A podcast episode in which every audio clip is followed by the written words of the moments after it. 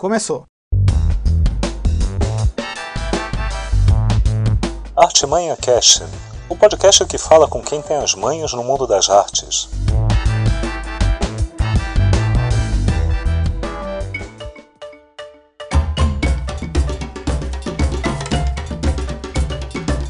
Oi, esse é o Artimanha Cast, o podcast que fala com quem tem as manhas no mundo das artes. Eu sou Rodrigo Boldrini, diretor de arte da revista Época Negócios. Do meu lado aqui está o... Alex Vargas Cassalho, diretor de arte da Pequenas Empresas, Grandes Negócios. Ô Alex, conta o seguinte, como surgiu essa história do Artimanha? O Artimanha foi uma ideia que a gente teve para falar sobre o processo criativo das capas, da pequenas empresas e da época negócios. E a gente vai falar com os colaboradores, tanto de ilustração, fotografia, que fizeram a capa, a gente falar do processo criativo e da história dos caras. Ô, legal, bacana.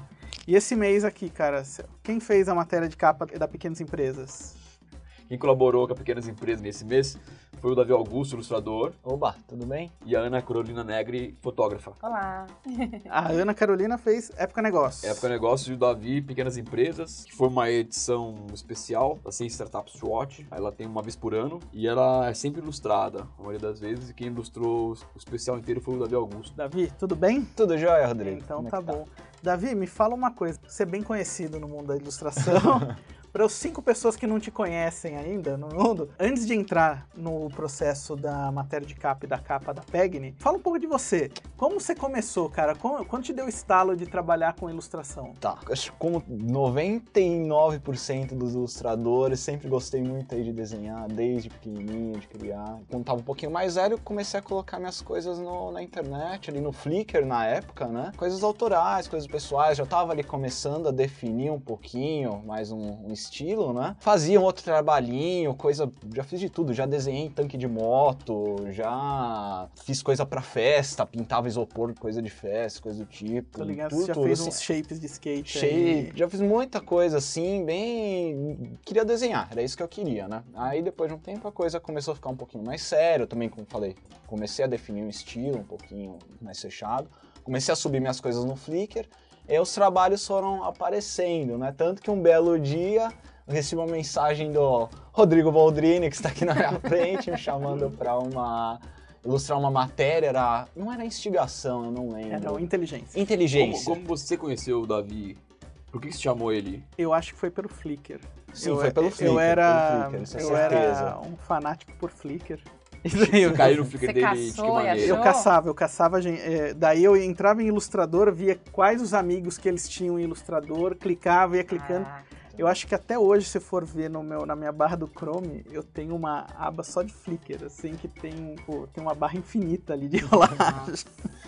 É, é que pra- na época também só tinha o Flickr, né? Não tinha É, muito todo mundo outro... tava no Flickr, é, né? pra tudo, fotógrafo, Até eu tenho um Flickr de ilustração. é. É, então, tudo, tudo. Acho que não tinha outro, outro meio. Hoje você tem o Behance, ArtStation e tal. hein? E o Flickr ainda é quente? Não, o Flickr já, Não. já foi, já. Não sei nem... Não sei nem se tá vivo ainda. Tá, vai porque eu acessei será? essa semana, depois Tá. de muito tempo eu acessei o meu, então eu sei que tá vivo. Mas assim, tá, tá lá, Tá na verdade. vivo eu já não diria. Tá lá. Tá lá, o corpo tá lá. O corpo, é. E aí voltei então, ah, então belo dia o Rodrigo me chamou, né? Eu fiz aquela matéria, a gente fez no mês seguinte. Lembro exatamente do, do percurso ali da coisa. No mês seguinte ele me chamou novamente para uma outra matéria, que era uma, uma mesa, não vou lembrar o nome da matéria. É de processo criativo. Exatamente, é, porque tem uma lâmpada com cérebro e tudo mais. É, logo depois já começou a aparecer coisa pra Pegni, pouquinho depois também pra Galileu, ali, aí depois coisa pra Abril, enfim, aí eu já, quando eu vi eu já tava aí inserido nesse meio editorial e tô aí até hoje, acho que 70% da, do meu trabalho é editorial, assim, editorial revista, sem contar didático, pra empresa, enfim. Que E o. Davi, você é muito rápido, cara. E faz muita coisa. Que bom. Como que funciona assim? Você acorda, você faz o quê? Você já começa a trabalhar. Que momento você dorme? Você cara? dorme? Que- Porque na madruga você fala, você entrega na. Você tá, É, eu geralmente falo com tá vocês aí nas alerta. duas, três. você tá né? alerta 24 horas, cara. É, então, eu geralmente vou dormir lá para umas três e meia. Eu trabalho à noite. Trabalho à noite. Isso é desde sempre, assim. Não consigo, minha cabeça não funciona de manhã. não- Não tem jeito. Eu sou no, notívago. Sozinho. Né? Sozinho, sozinho. Eu acho que a questão de rapidez também é um, um pouco. eh, Eu adaptei meu estilo a isso, né? É uma exigência um pouco do mercado, principalmente o editorial. Ele exige uma bastante rapidez, né? Por exemplo, eu faço trabalhos que eu consigo elaborar ali muito uma sombra, muito um detalhezinho e tal. Mas às vezes você precisa, tem a data para você fechar, então você precisa ver como é que você vai resolver essa questão da melhor forma possível no tempo hábil. Então é meio, meio que isso, assim, o meu processo. Mas eu durmo, sim. E Ana, e você? A Ana, a Ana tá aqui com a gente, Ana Carolina Negri. Ela também, você é colaboradora de tempos aqui da Época Negócios e da PEGN, né? Exatamente. Fala de você um pouco, como você começou, quando você quis fotografar. E só um detalhe, a Ana faz aqui pra gente, pra PEGN e pra Época Negócios, mas daí ela fica postando o tempo todo foto de viagem. É. Ah, só eu deixar a mesclo, gente com não- vo- é. só para deixar a gente com vontade. Então, na verdade, eu sou jornalista de formação, né? Olha, temos um um inimigo entre É. a gente. Eu sou jornalista e aí eu, na faculdade que eu fiz, logo no primeiro semestre tinha matérias de fotojornalismo e tudo mais. E aí me apaixonei perdidamente, assim. Só que foi uma luta interna na faculdade, porque eu falava, gente, eu não tô fazendo jornalismo pra virar fotógrafa, não vou fazer isso comigo mesma, sabe? E aí eu comecei fotografando de hobby e tudo mais, mas fotografia é um hobby bem legal, mas bem caro, né? Então eu comecei a tentar fazer uma coisa ou outra pra me pagar, pra pagar meu equipamento. E aí, quando foi no segundo ano da faculdade, eu falo, professores mudam vidas, né? E eu tive um professor incrível que eu vi a paixão dele por fotografia documental e fotojornalismo. E eu falei, puta merda, meu. Como é o nome vai dele? Ah, é. É o Éder Quiodeto Pedro Quiodeto. que hoje é um super curador e tal. E na época ele tinha acabado, ele era editor da Folha, e aí ele, enfim, tinha acabado de sair do jornal, mas ele tinha essa, essa coisa forte de fotografia documental e eu me apaixonei. Eu falei, quer saber, eu vou, vou tentar uma coisa aqui, outra ali, vamos ver no que dá. E eu me apaixonei totalmente, assim. Que Fui legal. pega pelo negócio. E quando você falou pros seus amigos de, de faculdade, que você tava virando, falou, olha, falou, tchau letrinhas, O tô problema indo. foi meus pais. o problema foi comigo mesma. Quer dizer, não é que foi. É, é que eu lembro. A, a decisão foi tomada no começo do meu terceiro ano da faculdade, que eu já estava um ano fazendo uma coisinha ali, outra, uma aqui, uma ali, pela, por ali pela universidade mesmo. E aí eu comecei a fazer. É, eu fiz Universidade Metodista. E aí eh, surgiu a oportunidade de fazer estágio numa uma montadora. E eu sou de São Bernardo, faculdade de São Bernardo, tipo, o grande foco é sempre você trabalhar numa assessoria de empresa da, da- de montadora e tal. E eu fui chamada. Que era uma coisa super difícil de acontecer, assim. E aí todo mundo, ai, que demais, você vai fazer carreira na assessoria de imprensa. Eu falei, ah, meu Deus, eu não quero fazer, sabe assim? Eu lembro perfeitamente, foi muito doloroso pra mim, assim. E aí, o dia que eu cheguei à conclusão e contei pros meus pais, eles quase tiveram ataque cardíaco, de tipo, meu Deus, minha filha vai morrer de fome, como assim? Ela vai virar fotógrafa, você faz jornalismo. Mas depois deu tudo certo, mas foi, foi uma super batalha mesmo. Eu falei não, e aí comecei a correr atrás. E aí eu virei assistente de um fotógrafo que era fotógrafo daqui de, da editora também. Ele me ajudou demais, foi Marcelo Min. Então eu trabalhei como assistente do Marcelo um tempo. Curto, mas que mudou totalmente minha visão. E ele me ensinou muito de retrato. Que legal. muito. E aí nisso eu já entrei, fui trabalhar na, em jornal, e aí saí de jornal, e já comecei, já entrei no Valor também. O Valor me ensinou horrores, fiquei fixa no Valor por anos. Diário é uma escola, né? Uma Então, é, mas é que o Valor, ele tem uma pegada, ele é um jornal diário, mas ele tem uma pegada meio revista. Uhum. Que é o que eu acho que tem, que foi quando eu descobri que esse era meu perfil também, assim. Depois eu tenho uma... Porque eu já tinha trabalhado na Folha também e descobri que hard news não era o meu negócio. O teu primeiro eh, trabalho editorial foi na Folha? Foi na Folha. Eu comecei na Folha, imagina, gente. Que ano, mais ou menos, isso? 2006, talvez? Foi 2006. por Ah, a gente foi contemporâneo de Folha sem É saber. mesmo? Eu saí em 2007 de lá. Ah, então com certeza. Não, é, 2006. Foi minhas primeiras DPs, porque eu não consegui faculdade, né? Era tipo escravinha no Mas se jornal, formou. né? Se formou. Me formei, me formei super. Ah, que Não, amo jornalismo, assim. Real. Escreve só também Não... até hoje, não. Putz, então, aí depois você vai pra imagem, foca totalmente. Mas meu foco sempre foi, olha só, né? quando eu decidi, eu falei, não, vou trabalhar com fotografia, eu falei, não, mas eu vou fazer matéria especial. eu vou fazer foto, texto, vídeo, ah, vou vender pacote completo. Até parece que a gente tem tempo pra tudo isso, né? E aí conta a história de uma outra maneira, né? Exatamente. Davi, você, me fala uma coisa, cara. O que, que você gosta de desenhar? Tipo, pode esquecer que a gente tá aqui, que a gente te pauta, fala o que te dá prazer que eu de gosto, desenhar. cara. Quando você não tá sendo pago pra aquilo, você fala, não, mas eu vou fazer porque eu curto. Putz, pior que eu gosto muito de editorial. Você desenha Mas por hobby ou fora- você desenha hoje em dia pago? ah, esse desenho Ou, ou no sábado de não- manhã eu falo, vou desenhar um, abre o Faz muito sketchbook e vou... tempo, é, então o tempo tá muito curto ultimamente, tá muito difícil. Gosto de fazer quadrinhos, vai, lancei um tem uns dois anos, já vai fazer dois anos já. Gosto muito, muito mesmo de explorar estilos diferentes, testar coisas assim totalmente fora do, do que eu trabalho comercialmente ali. Então acho que gira meio que em torno disso, assim, minha, minha, minhas Qual coisas. foi o último desenho que você fez sem ser pago? Sim, ser pago pra mim mesmo? Cara, acho que esse ano eu não tive tempo de fazer nenhum. nenhum, sim, sinceramente. Faz o merchan do teu quadrinho, o RGB. É, chama- é, o quadrinho chama RGB Dead Pixel, é, foi lançado na Comic Con há dois anos atrás. Olha né? só. Quem quiser comprar, pode entrar em contato comigo ou pela, pela Ugra, que é a loja de quadrinhos que tem ali na, na Augusta, né? É baratinho. Muito legal. E Ana, me fala uma coisa. Eu sei que você adora fotografar executivo de gravata, mas fora isso, o que, que você curte Pior que eu muito? gosto, sabia? É verdade. Não, mas eu E gosto. por quê? Eu Por acho que que eu gosto de gente. E tem uma coisa que eu acho que é. Vai parecer que eu tô falando que eu tô aqui, mas não é, acreditem. Porque assim, fotografia executivo pra mim virou uma das minhas especialidades, porque como eu caí nisso anos atrás, pra mim é um desafio você chegar num escritório de baia branca, mesa branca, um executivão duro, sem tempo pra você, e você tem que fazer uma puta foto linda, feliz, com uma luz bonita, que o cara, sabe assim? Então, eu acho que isso é super difícil, assim. Então, pra mim, é desafiador real. Então, eu gosto de fazer isso. E eu gosto de virar pro cara e falar: então, amigo, você não vai ficar na sua sala. A gente vai sair, a gente vai pra rua, você vai fazer isso, você vai fazer aquilo. E aí eu sempre fico contando mil piadas e a pessoa vai se soltando. E eu acho legal esse processo, sabe? Mas também, uma das outras coisas que eu me especializei, porque aí depois eu fiz pós em fotografia documental e outras coisas, e eu fui morar um tempo fora do país. E eu me especializei em fotografia de viagem, né? Que é uma das coisas que eu faço também e, obviamente, amo por razões que todo mundo deve imaginar quais, né?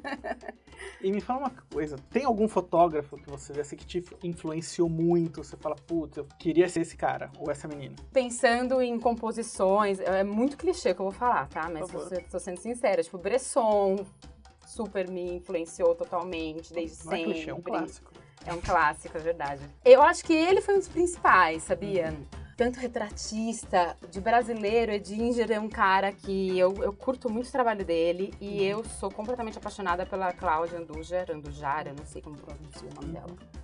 Eu sou muito apaixonada pelo trabalho dela e ela também foi uma super inspiração pra mim, também como mulher. Eu a descobri quando eu tava na faculdade e aí quando eu conheci o trabalho dela, falei, meu, foi real o sentimento de falar, se ela pode, eu também posso, se ela Uhum. conseguiu, eu também consigo. Sim. Porque o mundo da fotografia é um mundo muito masculino, né? Sim. Cansei de chegar em pauta. Hoje em dia, tipo, hoje em dia eu digo esse ano ano passado, tá? É uma coisa muito recente.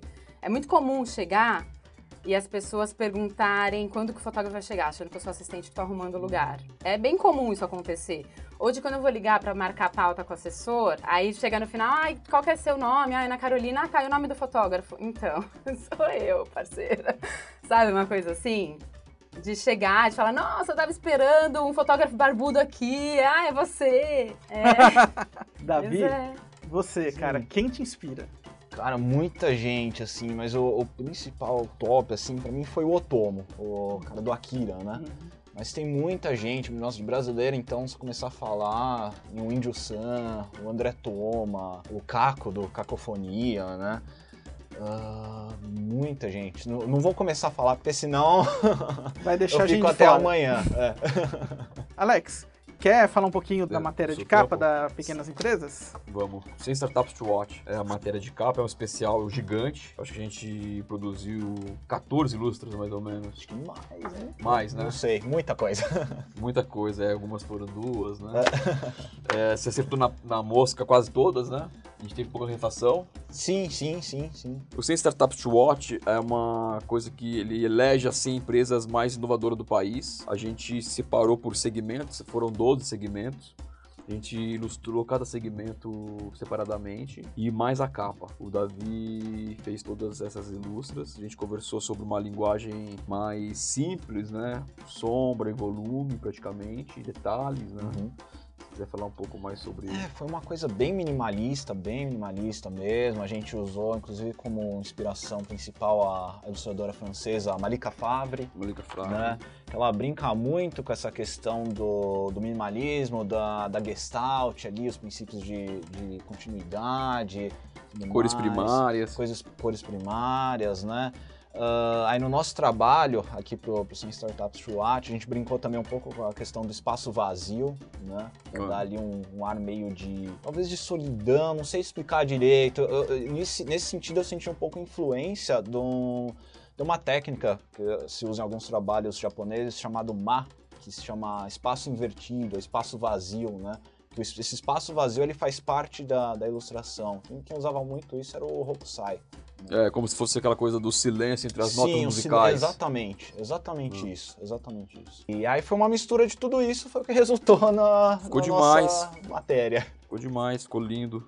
Ó, só falando pra vocês também que é o seguinte, a gente vai colocar alguns desses trabalhos no Instagram da nossa marca, Artmanha Cast. Podem procurar lá que a gente vai colocar todos esses trabalhos aqui, tanto do Davi Augusto quanto da Ana. Ana, você. Vou falar um pouco da nossa, a nossa matéria de capa da Época Negócios esse mês foi sobre ser você mesmo no trabalho, né? Só para deixar um pouco mais claro aqui o que, o que foi essa pauta. A gente teve agora em março no South by Southwest, que é um evento eh, basicamente de inovação e tecnologia, e o que mais se falou foi do bem-estar do ser humano. Então foi muito forte. Os cientistas, os makers deram lugares para psicanalistas, para as pessoas que entendem a outra pessoa, né? E o que a gente ouviu muito é isso, assim, é, as pessoas precisam se sentir bem, não importa onde. Teve uma parte também do cannabis muito importante lá, e daí teve um cara lá que abriu uma startup da,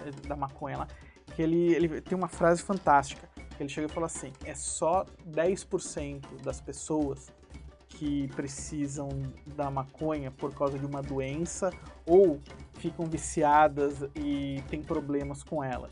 Os outros 90% é para bem-estar. E bem-estar é importante. A gente não pode minimizar isso. Essa frase foi pelo mundo todo e todo mundo. Quer dizer, tem uma edição por causa da maconha. é Isso. Se fosse maconheiro, essa edição da época, dizer que da época negócio não existiria. Não, não, não, não, mas também por isso, porque É assim. coisa de maconheiro isso aí. não, tudo isso pra falar do bem-estar, porque ele não tava sozinho nessa. Tinha o, o pessoal que não é maconheiro, mas estava lá pra falar sobre os processos dentro das empresas, né? Como, como as empresas ainda eram ambientes muito etéreos, né? Lugares ainda castram ainda as pessoas. Então tem uma luta muito grande para você ser quem você é dentro do, da tua empresa. Claro, a gente ainda quando a gente fala você é, a gente tem as hierarquias que a gente respeita, mas você você não precisa tentar ser uma outra pessoa dentro da empresa. Você pode trazer um pouco de você do, do teu pessoal para dentro da empresa, que eu acho que isso, é- isso faz muito bem, né, para todo o ambiente, né? Fica mais, é, fica mais diversificado. Então, com isso, o que a gente fez? A gente tinha uma missão de fotografar algumas pessoas, alguns CEOs, diretores de RH, e já, já trabalham dessa forma, né? E daí eu chamei a Ana, chamei a Ana exatamente por conta do, do olhar dela e do tratamento que ela dá na imagem, né? Quando eu pautei ela, eu falei, eu queria o olhar dela, porque tem sempre uma leveza na foto, nas fotos dela, tem iluminação, tem uma alegria. Ana, fala pra mim, como você consegue tirar isso de ambientes de baias brancas viu?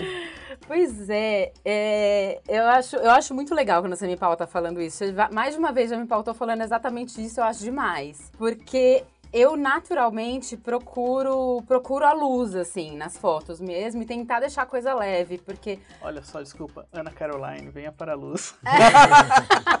É, é, eu dei a brecha, né? então, porque assim, eu acho que ambiente de escritório tem aquele estereótipo que eu tinha falado antes, né? Então eu acho muito legal tentar passar algo diferente, uma imagem diferente. E eu não sou uma pessoa fechada, eu faço piada até demais, assim, em ambientes para tentar descontrair as pessoas. Então o meu natural já é esse. E aí, no caso dessa matéria, é legal porque quando eu chego num escritório, como eu tô acostumada com o escritório muito quadrado, eu tenho que ficar caçando soluções. Se eu chego num lugar que já é mais legal, mais divertido, tem elementos, tem cor, né? aí é muito legal, porque aí é- o cérebro fica. Sabe? É meio que o meu parque de diversões, eu só fico rezando pro cara topar fazer tudo que eu quero, assim. Mas é uma surpresa, né? É, super, Porque quando né? você chega lá, às vezes, é, é bem isso. Você pode encontrar um ambiente bem propício para esse tipo de foto, como É. você pode encontrar um lugar sem janela, Sim. sabe? Com uma resistência E é até, né? caçar como fazer o que a gente aí. quer num ambiente desse, né? E tem personagem também, né? É É, é, exato. Pode chegar num puta lugar coisa. foda e o personagem então, ser um... eu acho que essa, na verdade, é uma das, é uma das maiores questões. Porque às vezes o lugar é incrível, mas o cara. O que é pior ou melhor? é. Um personagem bom num lugar ruim ou um lugar ruim no personagem bom? Personagem. É muito melhor um cara bom num lugar ruim, porque eu posso fazer o que eu quiser com esse cara, porque eu sei que ele vai topar, entendeu? Posso fazer literalmente o o que que acontece quiser. mais, geralmente, se encontra mais lugares bons É. ou personagens bons. Não, você sabe que tá cada vez mais as pessoas estão mais abertas, assim.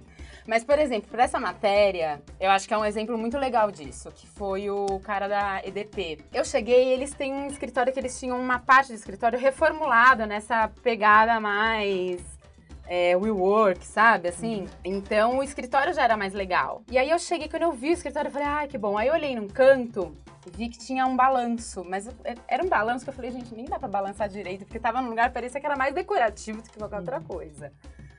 E então eu fui pensando em soluções, porque eu falei, não vai rolar ali, já chegou, já teve opor- oportunidade de eu ir em escritório que também tinha, pedir pro executivo, o executivo falou, não, minha amiga, não vai rolar.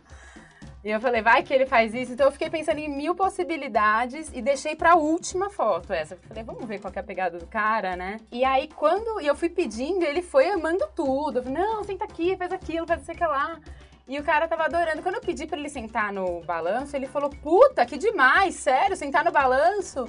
Eu falei, é, mas assim, balança de verdade, é um balanço, não é pra você ficar sentado. Ele, nossa, que demais, o cara pirou, assim. Eu falei, gente, é isso, tipo, tem um balanço aqui. Ele mal sabia que, tipo, podia rolar dele sentar. Então, acho que também as pessoas, elas estão encaixando a... nesses novos formatos, sabe? Então, isso é interessante até pelo seguinte, o nosso dever aqui, né, daí a gente tá falando aqui, estamos com dois diretores de arte, um ilustrador, uma fotógrafa, eu acho que um pouco também disso, dessa mudança, é a gente que tá fazendo, né, de anos batendo nisso, mostrando que, assim, é, a gente nunca vai colocar o personagem numa situação ridícula, porque a gente também quer que na nossa, no, nossa revista, no nosso site, que a gente tenha uma, uma imagem, a melhor imagem dele, né? A gente quer ser reconhecido por isso. Então eu acho que isso é um pouco da construção que a gente aqui nessa mesa tá fazendo há algum tempo, né? E é bacana, e a gente vê, vê que isso realmente tá melhorando, né? Eu vejo, assim, a minha revista é uma revista de negócios, e, e se pegar revistas de negócios de 10 anos atrás, 15 anos atrás, você viu um padrão né, na, na fotografia. Hoje, a gente viu que o padrão mudou. Não chegamos ainda no padrão que é o padrão americano, né? Que o padrão é assim, que lá todo mundo entende que é bom ele, a, a imagem dele sair de uma forma mais descontraída. Ele confia. que- é, que exatamente, é é importante. Eu acho Exatamente. que o empresário lá, o personagem lá, se leva menos a sério também. Exatamente. As pessoas se O cara tá mais demais. aberto pra experiências e tudo Uhum. mais, né? Exatamente. E eu acho que cada vez está acontecendo mais isso aqui também, com essa coisa da previdência, com essa nova geração que não quer ter chefe. Cada vez mais a pessoa quer ser empreendedor, quer ter o seu negócio. E a gente está falando com pessoas cada vez mais novas e com repertórios é, distintos entre elas. Então, acho que tá mais fácil fotografar hoje que estaria há cinco anos atrás. Exatamente. Ali. Exatamente. E Ana, me fala uma coisa. Conta um segredinho só seu quando você tem um personagem meio travado ali. O que, que você faz pra tentar eu destravar? tiro sarro, conto piada. É verdade, eu faço... É, se eu vejo que a pessoa tá muito tensa, aí eu já mando um. Não, mas fica tranquilo, eu vou resolver rapidinho. Duas horinhas a gente resolve. Sabe uma coisa meio assim? A pessoa já dá uma, uma relaxadinha. Eu, eu dou, tipo, uma sequência dessas, que onde eu fico bem ridícula. Eu normalmente passo bem uns ridículos mesmo, assim. Mas é pra descontrair, geralmente funciona. E Davi, você, cara, Sim. me fala uma coisa. Davi, das várias ilustras que você fez pra esse mês, Uhum. eu acho que tiveram duas que a gente teve que Sim. voltar, né? Sim, a gente chegou a fazer mais uma É, versão. A tal. gestão, né? Maior e dificuldade, eu acho, era porque você pegava um frame muito sólido de uma coisa que existe, por exemplo, agronegócio, um mar de verde sendo arado por um tratorzinho. Então são coisas que realmente existem, eles são... eh, tá ali. Então o que é sensorial ou lúdico tinha que ficar de fora. E tem vários temas, tipo gestão, que é... Finanças, né?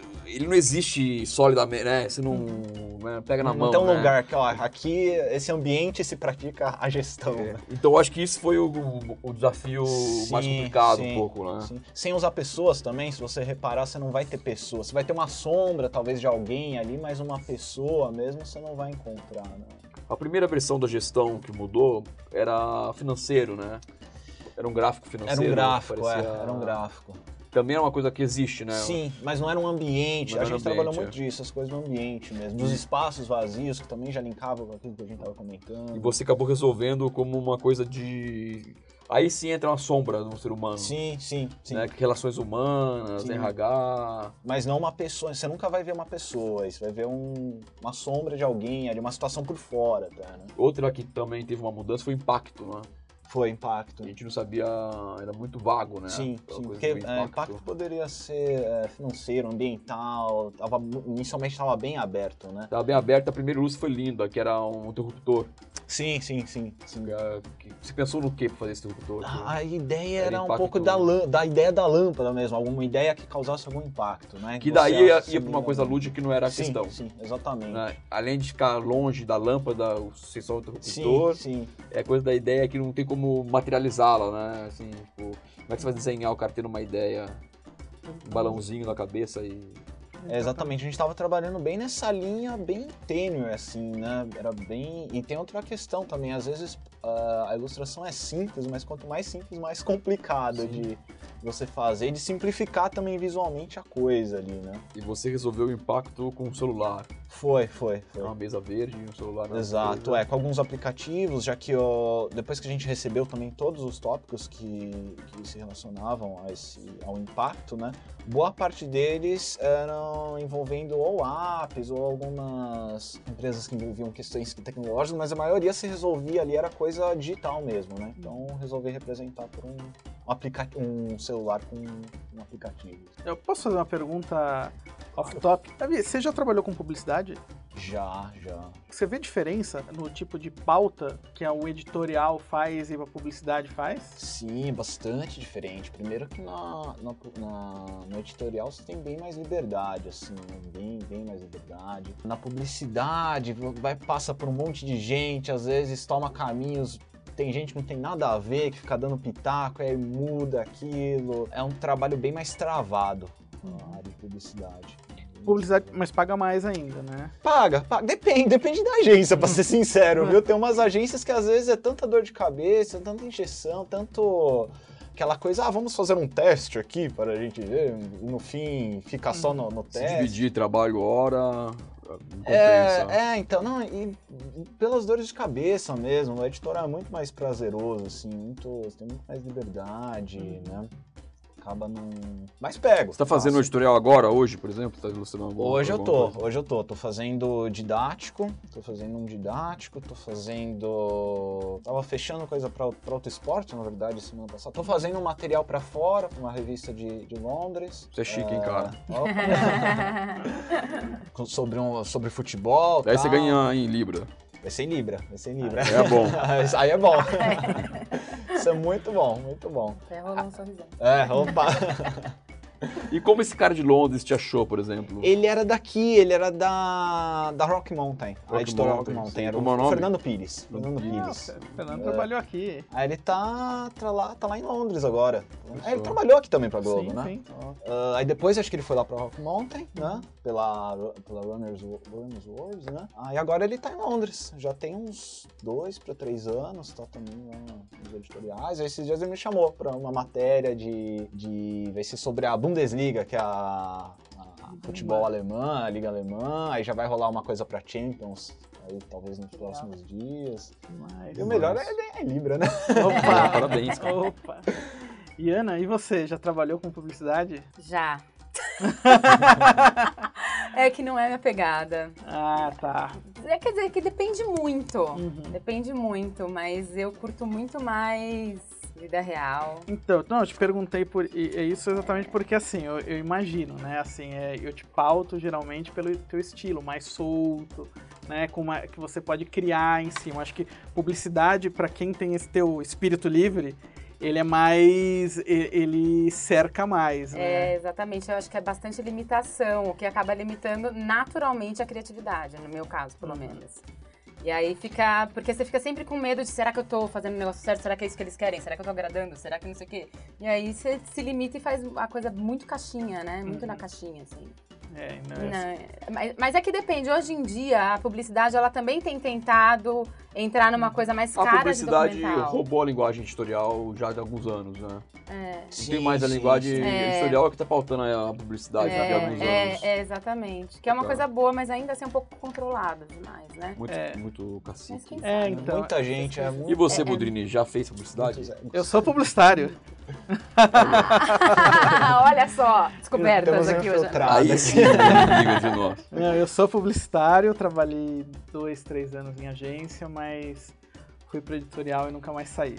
mas eu acho que, mas por isso mesmo, acho que o editorial na época que eu migrei pagava bem menos o editorial, mas eu acho que a liberdade que a gente tem também no editorial é muito maior que a publicidade. Eu entendo perfeitamente, a publicidade tem um cliente ali, né? Tem um que- dono, né? é, Então, tem, é muito tem o cacique, dono, né? tem muita gente ali e esperando um resultado ali, né? E o editorial, ele te dá essa liberdade porque no, o- o- no final o que ele quer ali é chegar com uma informação correta a um, lei- a um leitor. Foi aí que me ganhou ah, o editorial.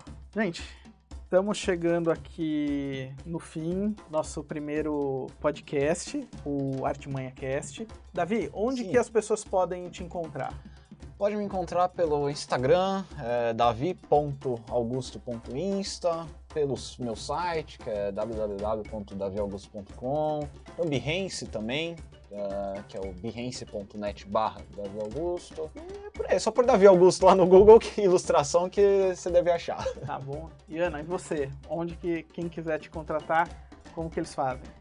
Instagram e meu site. Ana com dois N's, por favor, mundo. Lembrem-se disso. Mas Instagram é acenegre e meu site é acenegre.com também. Então facinho, eu facilitei o mundo que, não, que nunca lembra que meu nome é com dois N's, eu O abreviei negro é um tudo. N só. O negro é um N só. Ah, boa.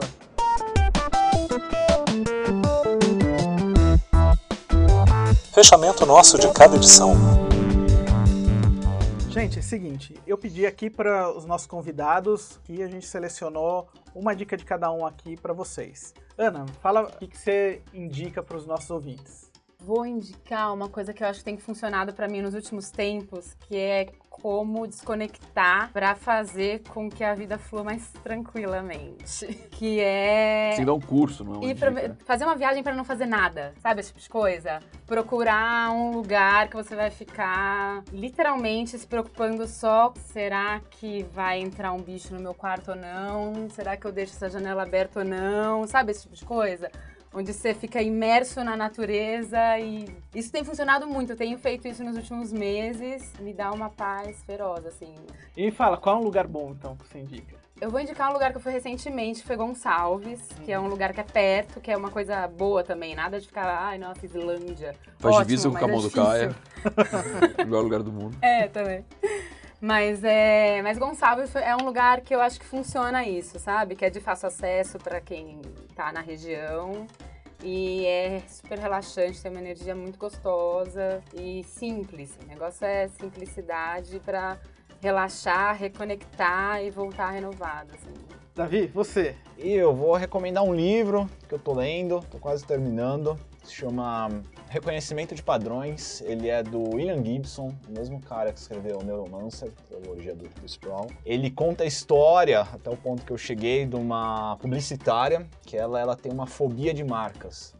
Ela, se ela vê uma marca, uma Coca-Cola lá, ela tem um, um, treco, né? E ela, ela achava que ela tinha perdido o pai dela no 11 de setembro. Só que começou a aparecer ali umas coisas, tal, umas mensagens que talvez é do pai dela tal. E aí a trama se, se desenvolve nisso aí. Ela meio que atrás do pai dela, começa a receber essas mensagens que não sabe de quem que é, se é dele mesmo, de onde que é, e, e a fobia de marca. E é isso. Que demais, cara. Basicamente Qual é o nome isso. do livro? É Reconhecimento de Padrões. É do, do William Gibson. Que legal, bacana. Alex, você. Eu pensei numa dica, essa dica me levou a outra. Eu vou, ter, vou dar três dicas. Porque elas estão meio amarradas, essas dicas. Quando você me falou, eu pensei no, no novo filme do Ricardo Calil, que é o Cine Marrocos. Eu fiquei. O Cine Marrocos é um, um documentário que ganhou agora recentemente o É Tudo Verdade.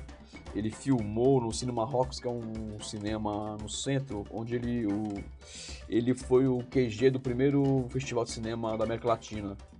E ele estava ocupado, era uma ocupação, e ele entrou para entender como funcionava a ocupação e ele os filmes que passaram nesse primeiro festival as pessoas da ocupação reencenaram esses filmes então é um puta filme político é necessário para os dias de hoje quando eu pensei nesse filme eu eu também pensei no trabalho da Regina Parra, artista plástica, muito talentosa. Nisso veio o portal Cacaus, que é onde eu vi os dois vídeos recentes do Cinema Rocks e da Regina Parra.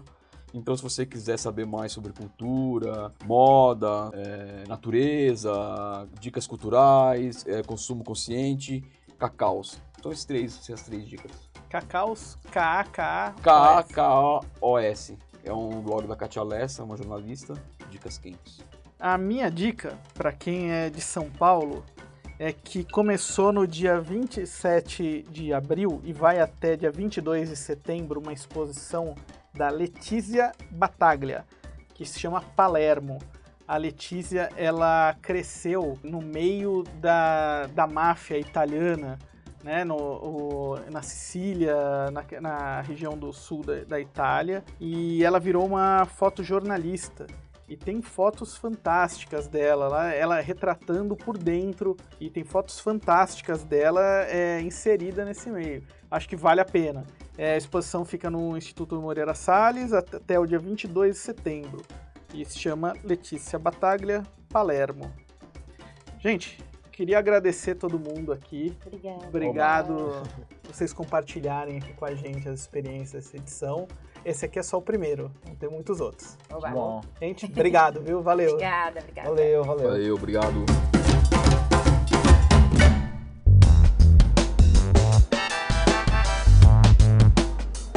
Artimanha Cash é um podcast produzido por Rodrigo Boldrini e Alex Vargas Cassalho.